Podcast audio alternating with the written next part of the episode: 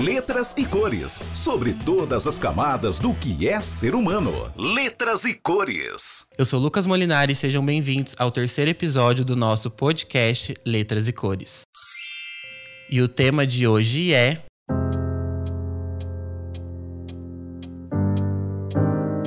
Vivências e sobrevivências.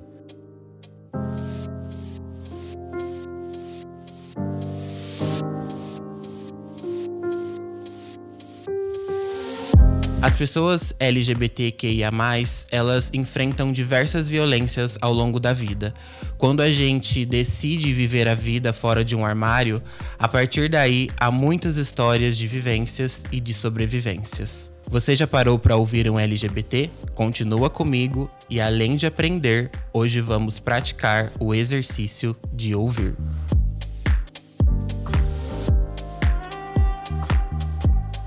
É importante evidenciar que a comunidade LGBTQIAPN+, ela é um grupo que faz parte das minorias sociais.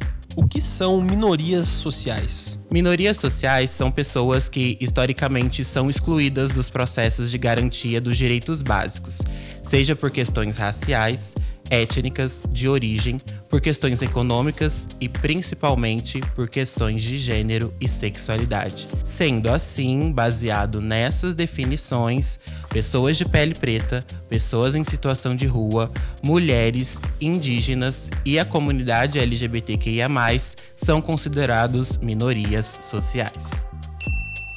Também podem entrar nessa definição pessoas que se encontram em extrema situação de vulnerabilidade social, idosos e também os PCDs, que são as pessoas com deficiência. Mais alto lá. Minorias sociais não tem nada a ver com questões quantitativas, pois, ironicamente, o que chamamos aqui de minorias são, na maioria dos casos, a maioria da população. Em um país ainda muito desigual como o Brasil e com tantos problemas sociais, o movimento negro, os movimentos feministas, o próprio movimento LGBTQIA+, dentre tantos outros movimentos, eles surgem por meio de uma luta coletiva pela igualdade e garantia de direitos. Amores, sem a participação direta desses movimentos, várias conquistas sociais importantes para a nossa sociedade não teriam sido alcançadas. A população LGBTQIA, por ser uma minoria social, sofre diariamente violências físicas, verbais, psicológicas, principalmente devido a fatores sexuais e de gênero. No episódio anterior, a gente viu como a aceitação familiar é importante. E se você não viu, é só voltar ao episódio 2, que lá a gente fala mais detalhadamente sobre esse assunto. Se até dentro da própria casa um LGBT pode sofrer preconceito, será que perante a sociedade é diferente? Vivências e sobrevivências da comunidade LGBTQIA. Como foi para você o processo de descoberta da sua sexualidade? Olá pessoal do podcast Letras e Cores, meu nome é Bárbara Arnone, tenho 33 anos, sou analista de marketing e sou uma mulher lésbica. O meu processo de descoberta né, da sexualidade, ele eu, eu, posso dizer que ele não foi tão conturbado, é, mas ele foi lento, né? É, porque a gente pensa que se fosse hoje, muito mais fácil de se entender, mas lá em meados de 2004, 2005, eu ainda tinha dúvidas e muitas perguntas e que eu não tinha tanta abertura em casa é, para esse assunto, né? Então, já desde criança eu dava sinais que eu mesmo sentia, mas não entendia. Meu nome é Maurício, eu tenho 18 anos, eu faço, estou no segundo semestre de letras da Unesp. E como foi meu processo de descobrimento? Foi bem fácil, na real. Com 11 anos, comigo mesmo, tipo, eu lembro que crescendo, eu sempre soube que tinha alguma coisa diferente em mim, só que eu nunca sabia o que, que é. Mas aí quando eu fiz uns 11 anos, eu falei, ah, é isso, sabe? Comigo eu nunca tive muito problema, mas as outras pessoas sempre tiveram algum problema comigo. Para mim foi esse é o maior obstáculo, assim. O processo para a descoberta da minha sexualidade foi logo na minha infância. Eu sempre soube da minha sexualidade. Só que naquela época era difícil, né? Era mais complicado e também quando você é muito pequeno, muito jovem, você não entende o que se passa, né, com a sociedade. É, eu sempre tive meu grupo de amiguinhos, né, tanto da escola quanto na rua onde eu morava. E tinha o grupo dos meninos e o grupo das meninas. Aí eu sempre brincava com todo mundo. Mas ao decorrer da vida, os anos foram se passando, eu fui crescendo, e eu comecei a perceber que eu gostava de andar mais com as meninas, porque eu me via nelas, é, eu gostava dos papos, das conversas das meninas. Dos meninos eu brincava, jogava futebol, brincava de pega-pega, de taco, né? Que é Betis que fala aqui, né? Porque eu, lá em São Paulo a gente chamava de taco. Essas coisinhas, brincadeira de rua de criança. Só que aí eu fui é, afastando um pouco mais dos meninos e me é, ajuntando mais com as meninas. E aí o, o, papo com as meninas era praticamente parecido, assim, sabe? Então eu já fui entendendo o que eu era e o que eu gostava. E também, assim, quando a gente. Eu pegava revistas de fofoca, tipo, para saber das novelas, tudo. Eu gostava de ficar vendo os rapazes. As meninas eu gostava de ver as roupas, essas coisas, mas aí eu ficava me interessando mais em ver os rapazes. Olá, me chamo Beatriz Maria de Souza, Moro no Jardim das Hortênsias, um bairro que hoje é um pouco famoso na cidade. Sou bem respeitada ali no bairro. Fui não fui crescida ali, mas de 20 anos, 20 e poucos anos que eu moro ali, conheço todos e todos me conhecem, respeito a todos e todos me respeitam. Aceitação que eu mesmo tive comigo, prefiro mil vezes uh, andar e se vestir realmente como uma mulher, né? Por isso hoje me decidi a ser uma trans, né? É, seguir a realidade. Não, não quero, eu não decidi a tampar o sol com a peneira. Eu decidi me mostrar para a sociedade que o meu espírito não estava combinando com o meu corpo masculino. Então, onde eu resolvi assumi o meu corpo e meu lado trans. E passei de quase 100% de, do, do corpo masculino para o corpo feminino. Então hoje me encontro mais no corpo feminino, né, na alma e no corpo feminino, na matéria feminina. O que você sentiu quando contou para a sua família ou quando a sua família descobriu? O que eu senti quando minha família descobriu é, na verdade, eles descobriram mesmo, porque eu não contei da minha boca. Outras pessoas contaram por mim.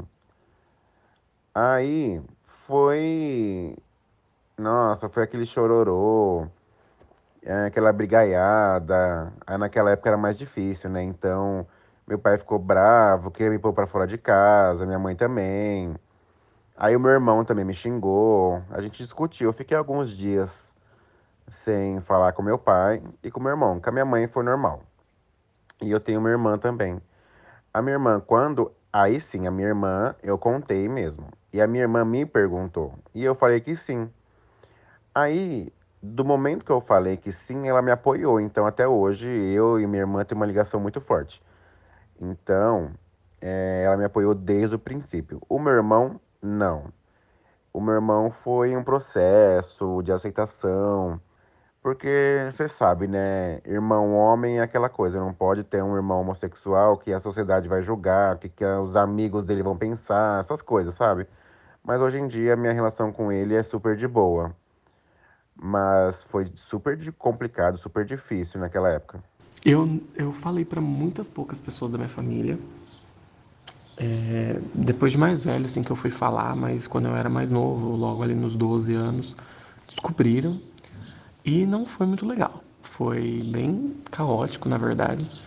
Eu tive assim muito problema em casa com isso, tanto abuso psicológico quanto abuso físico, assim, quando eu tinha meus 12, 13, 14 anos. Aí quando eu fiz 15 deu uma melhorada e 16 aceitaram, assim. Foi, aí começou a ficar tudo tranquilo, mas até, tipo, esse ano eu ainda fico meio receoso de compartilhar vivências, assim, sabe? Então eu fico mais quietinho na minha, não falo muita coisa. Mas isso dentro de casa. Com o resto da minha família foi mais foi mais tranquilo, assim, com primo, prima, mas com pai e mãe foi mais complicadinho. Hoje em dia não é tanto, mas era. Eu acho que quando contei para minha família, é, por ter sido um processo bem lento, é, eu contei para minha família, eu acho que mais tarde, assim, né? Eu, eu, eu, tinha na minha cabeça que eu precisava ter um relacionamento sério, que eu precisava ter algo sólido é, para que eu contasse para os meus pais, porque se eu contasse para eles que eu estava com alguém ou que eu só estava ah, curtindo ou me conhecendo, eles iam achar que era uma, uma piada, que era brincadeira, que era modinha. Então eu queria ter alguém sério para poder levar isso para frente, né? E dizer, olha, estou com uma pessoa, eu gosto dessa menina, é o que eu quero para mim, é isso que eu, eu me descobri, eu, eu sou lésbica e eu quero levar isso para frente. Então eu precisava, eu achava que eu tinha que contar para os meus pais tendo uma pessoa do meu lado, porque eu achava que era mais fácil e realmente foi, né? Realmente foi mais fácil. É, quando eu, eu, eu me senti feliz né?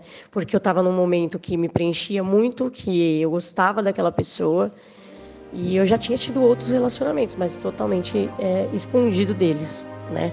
É, não da sociedade, porque muitas pessoas sabiam, mas os meus pais não sabiam, né? E era o que me incomodava muito, porque eu queria que eles soubessem, né? Então eu me senti muito feliz, porque eu tinha uma pessoa que eu gostava do meu lado e que eu podia é, sair do armário, definitivamente para os meus pais.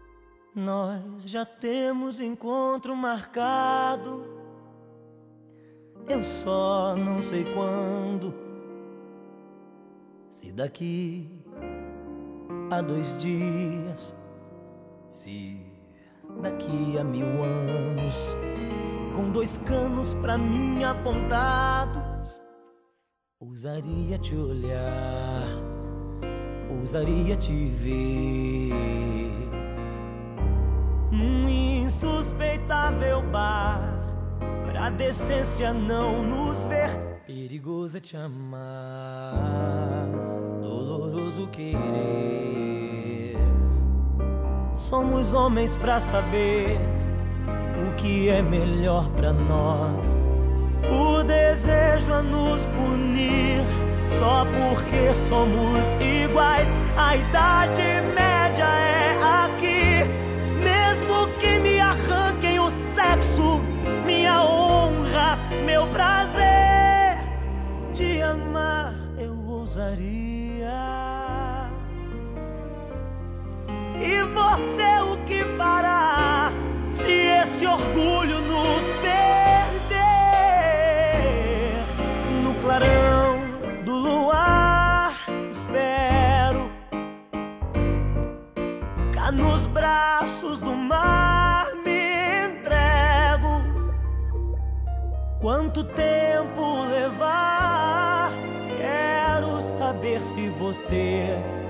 tão forte que nem lá no fundo irá desejar. No clarão do luar, espero cá nos braços do mar.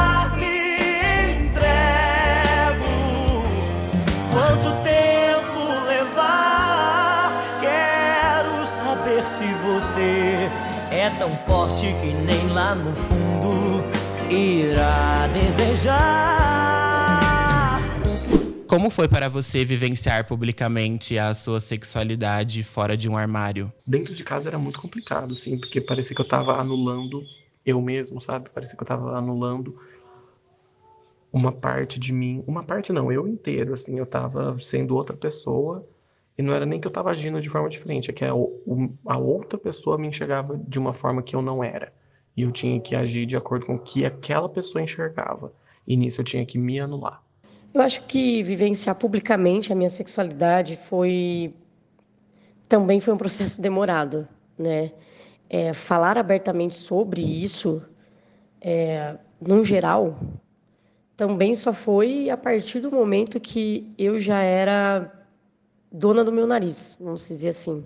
Foi quando eu saí de casa é, com 23 anos e minha mãe já sabia, com 24, né? Minha mãe já sabia, meu pai já sabia, e aí foi quando eu saí de casa que eu fui trabalhar fora, sair da minha cidade, vim trabalhar em outra cidade, foi quando eu, eu realmente decidi vivenciar isso e não ter medo do que, do que vinha pela frente, de porque a gente tinha muito medo é, sobre trabalho, né, emprego, que você ia pedir emprego e você ia tentar uma vaga e aí se você fosse é, é, LGBTQIA+, é, é, já há uns anos atrás, já, já era mais difícil. Oito, nove anos atrás, ainda tinha algumas resistências, mas a partir do momento que eu ia sentindo é, força e que eu sentia coragem para lidar com aquilo, eu fui me abrindo, né?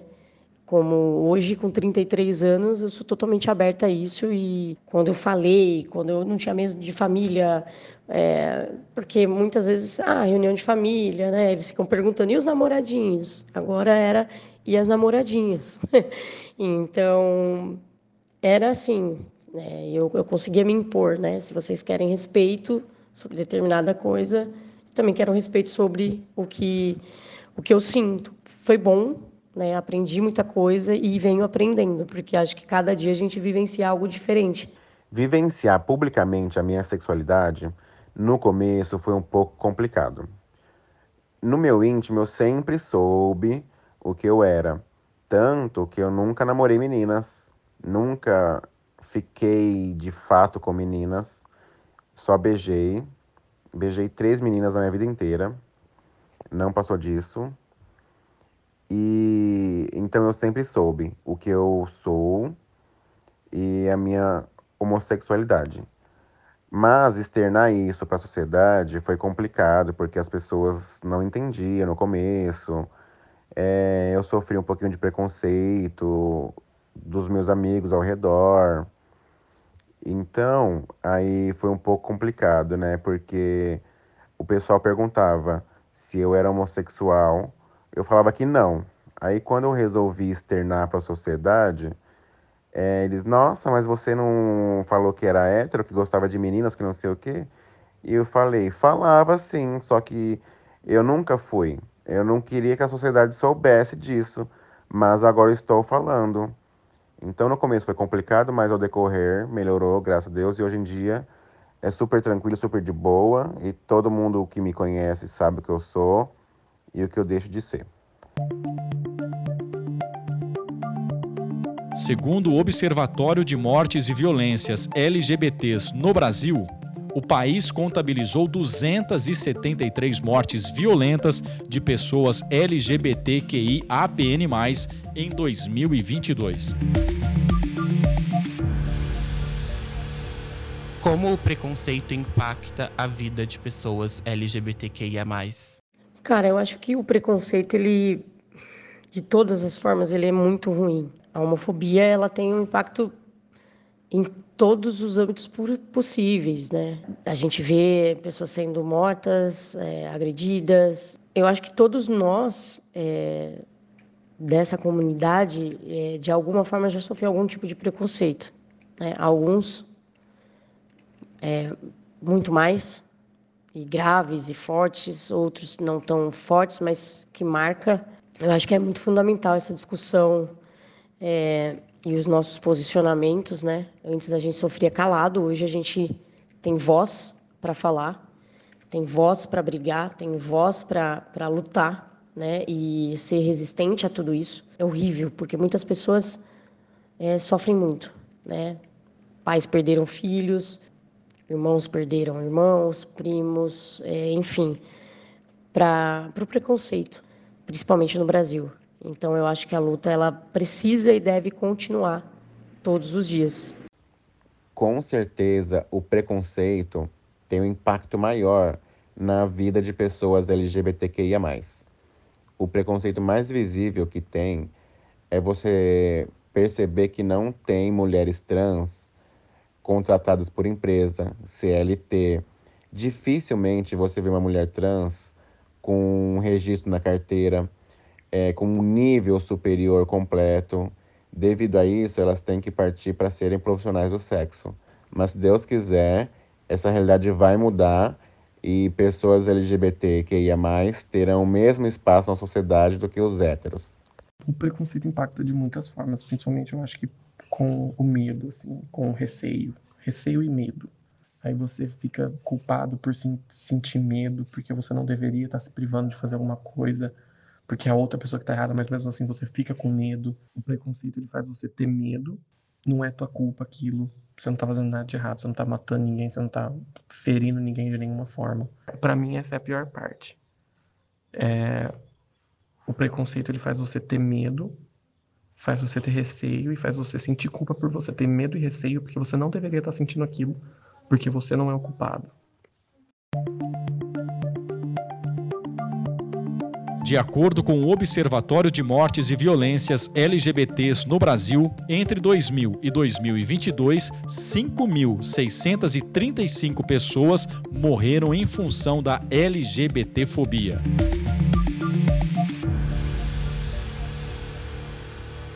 Preconceito se reflete de diversas formas.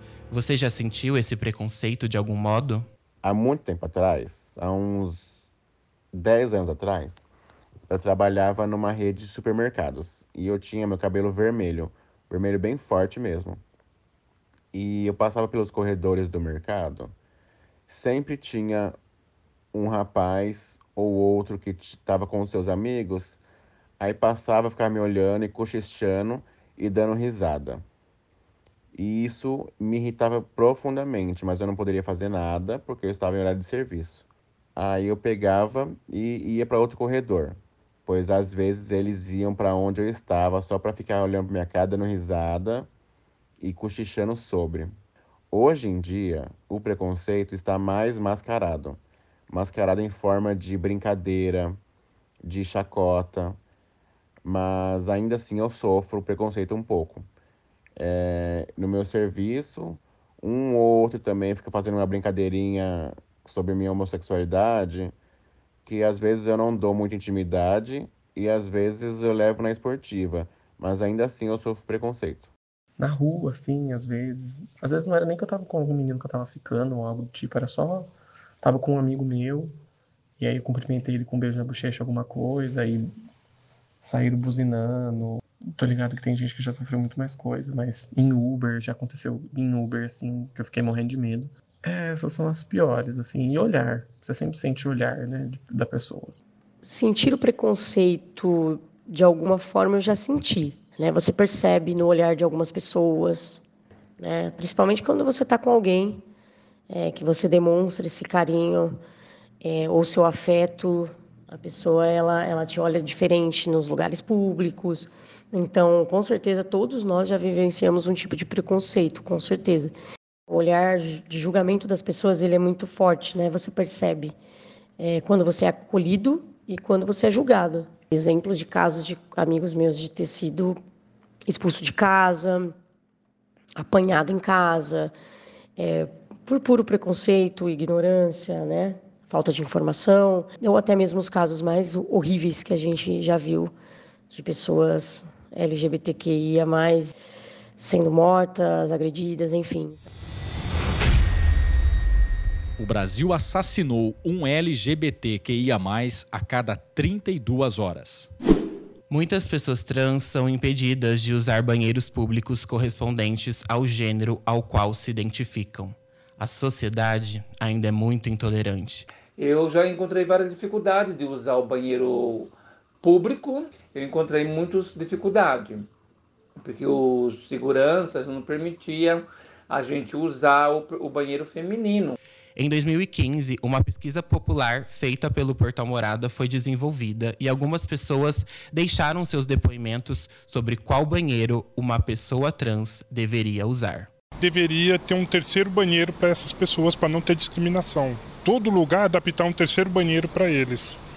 Eu acreditaria que ficaria bem melhor. Para mim, banheiro masculino, eu não me importaria, entendeu? Acho que cada um é cada um. Eu tô ali fazendo a minha necessidade, gente também tá, entendeu? Mas um terceiro banheiro para mim aí seria bem, bem estranho para mim.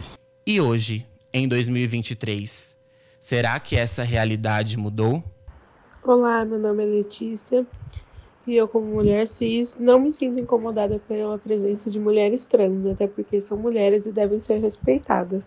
Meu nome é Camila.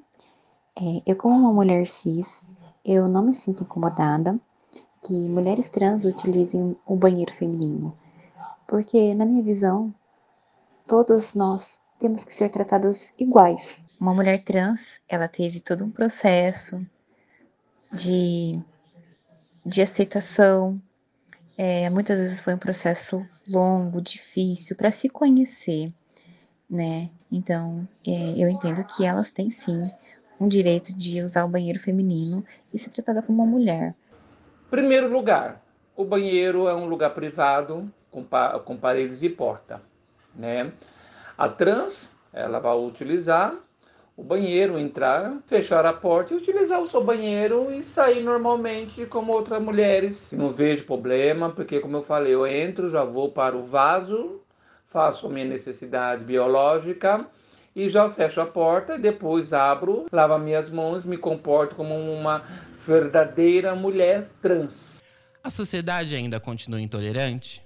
Qual sua visão sobre o assunto? Eu acredito que a intolerância da sociedade ela ela vai diminuir ainda mais. Né? Eu acredito nisso, eu tenho fé nisso, mas eu ainda acho que, que mesmo diminuindo, nós vamos conviver com algo do tipo ainda. O, o que seria perfeito seria mesmo que essa intolerância fosse embora, que não tivesse mais. Mas a gente sabe que não é bem assim. É que nós temos hoje, graças a Deus, representantes da nossa comunidade em cargos importantes na política, na cultura, enfim, artistas, né? Então hoje nós temos uma voz maior. Então eu acho que a gente combate isso muito melhor hoje, claro, do que uns anos atrás. E acho que daqui a alguns anos a gente vai estar tá melhor ainda nisso. Então a minha visão é que essa intolerância ela diminua ainda mais. A sociedade em si é preconceituosa. E ainda mais os rapazes, os homens são mais preconceituosos do que as mulheres. E antigamente era tido como uma doença, tanto que usavam o termo homossexualismo, mas foi banido, não pode mais usar porque o sufixo ismo é tido como uma doença. Hoje em dia é homossexualidade. E lembrando que nós somos o país que mais mata LGBTs no mundo. Então muita coisa tem que evoluir ainda facilmente você vê notícias que um LGBT apanhou por homofobia ou algo do tipo. Hoje em dia, ainda assim apanham tudo, só que hoje em dia a sociedade está um pouco mais tolerante, a sociedade está um pouco mais compreensiva, mas ainda assim a sociedade tem que aprender muito com as vivências LGBTs. E as sociedades continua extremamente intolerante. Às vezes a gente vive numa bolha e a gente esquece, mas aí quando acontece alguma coisa estoura a sua bolha, você fica em choque, mas você tem que entender que o mundo é daquele jeito, infelizmente, não tem muita coisa que você possa fazer para mudar. Você, o que vai fazer mudar é o tempo, é a educação, é a evolução do ser humano e você não pode, não tem nada que você possa fazer para acelerar esse processo. É um negócio que acontece naturalmente. Eu acho que enquanto tiver gente que tem medo de andar de mão dada na rua e em qualquer outro lugar é um problema, assim. A LGBTfobia é a terceira maior causa para bullying. Além disso, a Pesquisa Nacional sobre o Ambiente Educacional no Brasil de 2016 apontou que 73% dos estudantes LGBTQI-APN+, já relataram agressões verbais e outros 36% violência física. Ambiente escolar muitas vezes é motivo de opressão. Convido agora o professor Fernando Ferreira, que é mestre da rede pública, para contar como as novas gerações recebem pautas relacionadas à temática LGBTQIA. Você acredita que para as novas gerações as questões de gênero e sexualidade são vivenciadas e discutidas de uma forma mais compreensiva? Eu vejo isso de maneira bastante positiva. Geralmente a gente observa em sala de aula que essas questões são discutidas de maneira mais aberta hoje em dia, coisa que no passado era praticamente impossível, impraticável. Um fator que eu acho importante destacar é que hoje a educação se faz de maneira mais inclusiva. Muitos sistemas educacionais estão adotando abordagens mais inclusivas para as questões de gênero e sexualidade, o que acaba fornecendo informações atualizadas e bastante respeitosas sobre esses tópicos desde cedo. E isso ajuda muito a combater aquele estigma né, e promover uma maior compreensão. Quando a gente fala em acesso à informação, é importante notar também que as novas gerações têm um acesso muito mais fácil. Ou seja, na tela do computador ou então à sua frente num smartphone, eles têm acesso a isso, às mídias sociais, por meio da internet, onde eles aprendem e também se informam de maneira independente, o que pode levar a uma compreensão mais aberta e informada desses assuntos. A sociedade em geral hoje está passando por uma mudança cultural bastante significativa em relação à aceitação da diversidade de gênero e sexualidade. Isso influencia muito as atitudes e as percepções desses jovens hoje em dia. Inclusive, muitos jovens acabam se envolvendo em movimentos ativistas em prol desses direitos LGBTQIA, e de igualdade de gênero, que vem demonstrando a cada momento um compromisso com essa compreensão e também com a mudança. Você que está inserido nesse ambiente de sala de aula, como os alunos de hoje em dia, eles abordam e recebem as questões de gênero e sexualidade? Eu acho importante lembrar que a maneira como os alunos abordam e recebem questões de gênero e sexualidade pode variar de forma bastante ampla, né? Isso vai depender muito de, de fatores diversos, né? Você tem aí cultura, a, a área geográfica, a idade, e também as próprias experiências individuais. No entanto, algumas tendências gerais a gente até observa na forma como os alunos de hoje em dia lidam com essas questões na escola.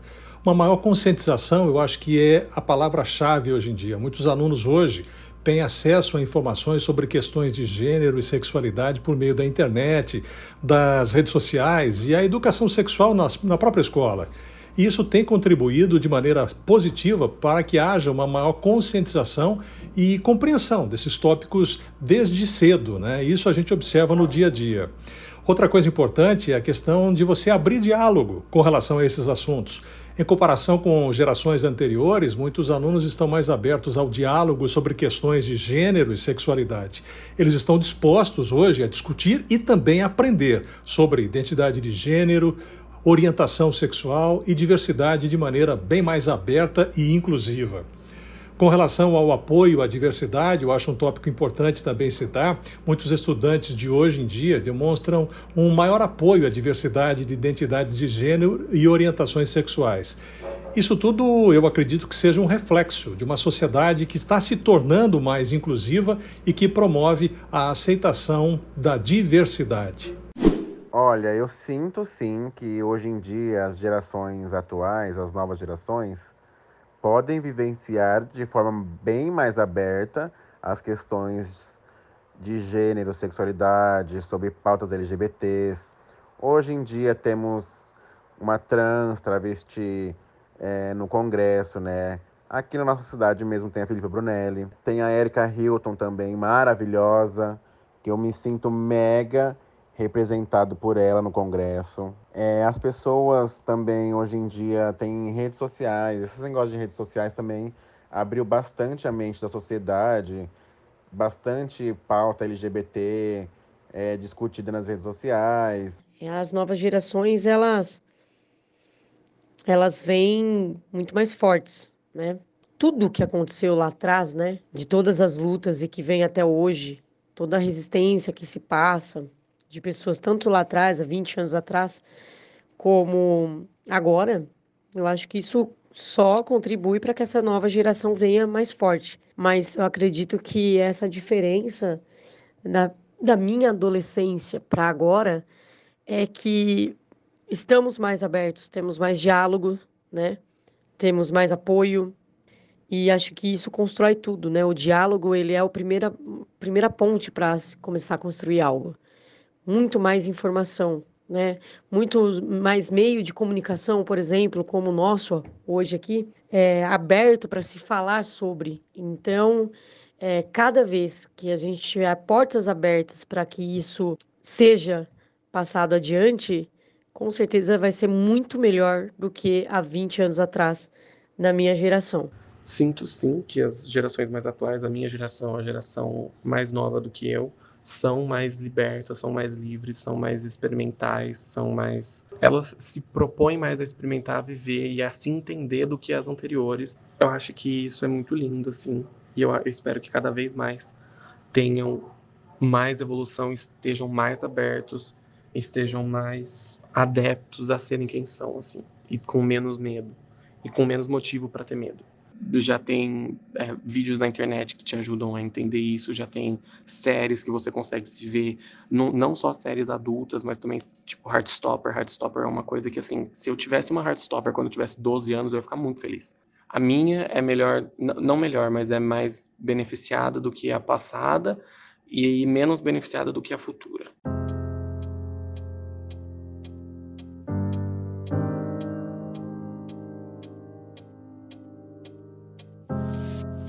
Letras e cores. Letras e cores. Qual mensagem final você deixaria para o podcast? Tomar cuidado, infelizmente. Viver mais do que ter medo. Viver mais do que ficar com receio e não se culpar de sentir medo, porque não é nossa culpa que a gente está sentindo medo, é culpa dos outros, é culpa das pessoas que estão fazendo a gente sentir medo ser você mais do que ser outra pessoa, não se esconder, não se anular, por mais difícil que seja. A mensagem que eu deixo para vocês do podcast Letras e Cores é, na verdade, é um agradecimento pela minha participação. É, espero poder ter contribuído com um pouquinho e com todas as pessoas que estão tá participando. É, eu acho muito importante o o grupo abrir né, essa oportunidade dentro de um podcast é, com cunho social como esse, né, voltado à comunidade. Então, que vocês continuem, que vocês continuem levando é, informação, acolhimento, amor, resistência e todos a todos que, que precisam, porque com certeza é, vai atingir pessoas, vai atingir pessoas que talvez não conhecem o assunto, não ou nunca se importaram e ir atrás e agora ouvindo possam estar dando uma oportunidade para o teu filho, né, para o teu sobrinho, para o teu neto, enfim, é, que continue abrindo portas. Eu gostaria de agradecer a oportunidade que vocês estão dando para pessoas LGBTs a exporem suas vivências para com a sociedade enquanto uma pessoa LGBT. A sociedade evolui bastante, mas ainda assim é muito pouco. A sociedade precisa evoluir muito. O Brasil é o país que mais mata pessoas LGBTs no mundo. E isso precisa acabar, precisa mudar. Chega da gente ser estatística. E esse podcast é muito importante para ensinar as pessoas, abrirem suas mentes, aprenderem a conviver com pessoas que não são iguais a elas, né? E fica aqui minha gratidão. Muito obrigado, viu? E a minha mensagem que eu posso deixar agora para minha família LGBT, que é mais, meus amores, minhas queridas, meus queridos, em primeiro lugar, vamos se unir ah, mas não conheço. Para se unir não precisa conhecer. Vamos se unir. E o que eu quero dizer para vocês, queridas amadas LGBTQIA+, tiver a busca dos seus sonhos, não desista. Não importa quanto tempo vai demorar, não importa quanto tempo você vai chegar onde você quer chegar. Vamos correr atrás do nosso sonho, atrás do emprego, quer aquele emprego, corra atrás, quer aquela conquista, corra atrás. Tá bom, meus amadas e amados? Então, peço para vocês Se eu falei algo a mais que não deveria falar, que se eu machuquei alguma parceira da que LG, é, LGBTQIA+, me desculpa, mas eu tô aqui para falar a verdade. Um beijo e abraço para quem eu conheço, para quem não conheço. Sucesso para a classe LGBTQI+. Passarinho de toda cor, gente de toda cor, amarelo, rosa e azul, me aceita como eu sou. Passarinho de toda cor, gente de toda cor, amarelo, rosa e azul, me aceita como eu sou. No próximo episódio traremos relatos de vivências e experiências de pessoas trans em sociedade.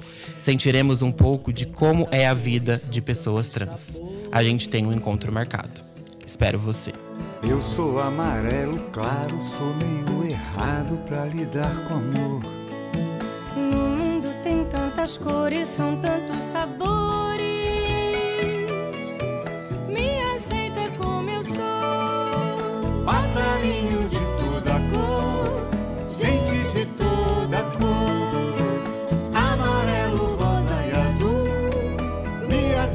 Como eu sou.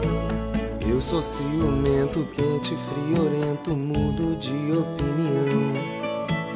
Você é a rosa certa, bonita, esperta. Segura na minha mão.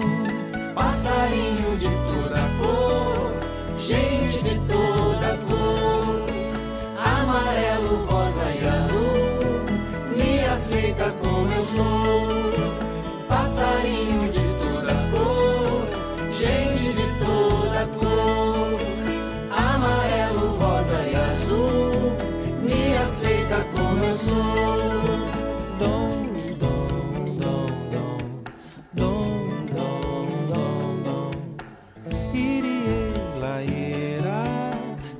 aceita como eu sou.